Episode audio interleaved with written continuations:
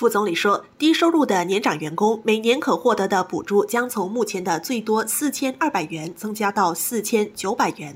此外，政府七月起也会把本地全职员工的薪金门槛从一千四百元调高到一千六百元，本地兼职员工的最低时薪也将从每小时的九块调高到十块半。所有聘用外籍员工的雇主都必须向本地员工支付规定的最低薪资。在这同时，政府将为渐进式加薪补贴计划填补十亿元，雇主为低薪员工加薪时可获得更高的补助。政府今年共同承担的加薪部分将从最多百分之三十调高到最多百分之五十。副总理黄循才说，渐进式加薪补贴计划的收入顶线也会从目前的两千五百元调高到三千元。Over the last decade, we have made progress in uplifting lower wage workers and reducing disparities in wages.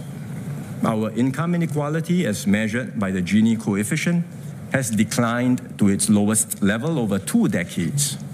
Workfare and progressive wages are our key strategies to uplift our lower wage workers. These strategies are working. 黄循才说，过去十年，政府在提升低薪员工的薪水和缩小薪资差距方面取得进展。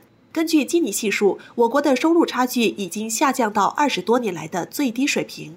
副总理指出，就业补助和渐进式薪金计划是政府援助低薪员工的主要策略，而这些策略都取得成效。